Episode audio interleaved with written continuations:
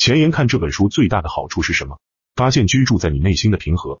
现在世界是一个混乱的地方，我们生活在过度拥挤的城市中，被交通、噪音和污染所包围，并且把自己工作到死。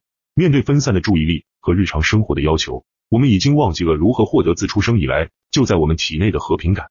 但它不一定是这样的，有一些方法可以重新连接，他们不一定需要到逃到山上或作为一个隐士生活。这些文摘提供了这种更和平的生活方式的惊鸿一瞥，并揭示了你可以用来访问它的方法。在这些文摘之间，你将了解到人类如何创造自己的苦难，生活在现在的重要性，以及每天心存感激可以给你带来平静和满足。让我们来看看正文吧。要找到内心的平静，你必须首先让噪音安静下来。你是否曾在早晨醒来时感到心神不宁？你慢慢睁开眼睛，打了个哈欠，伸了个懒腰，然后立刻被关于未来一天你要实现的目标和其他人的期望的想法所扼杀。如果你对这些有共鸣，你并不孤单。我们都是作者 Prime Roulette 所说的“生活的忙碌的仆人”。我们让琐碎的事情控制我们的议程，以至于时间似乎融化在空气中。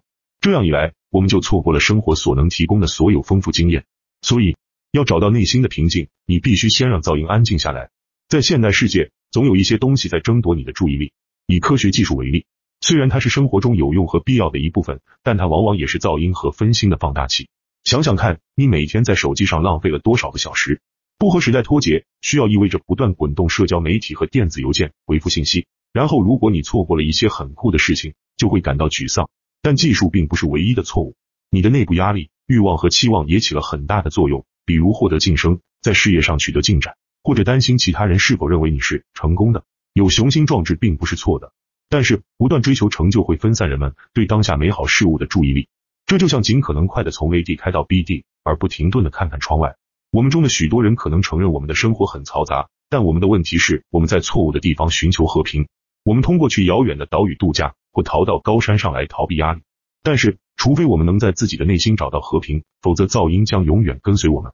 与内心的和平重新连接，并不是要把自己从技术或文明中切断，它是关于建立一个平静和力量的坚实基础，然后用它来保持你的稳定，即使在最黑暗的时候。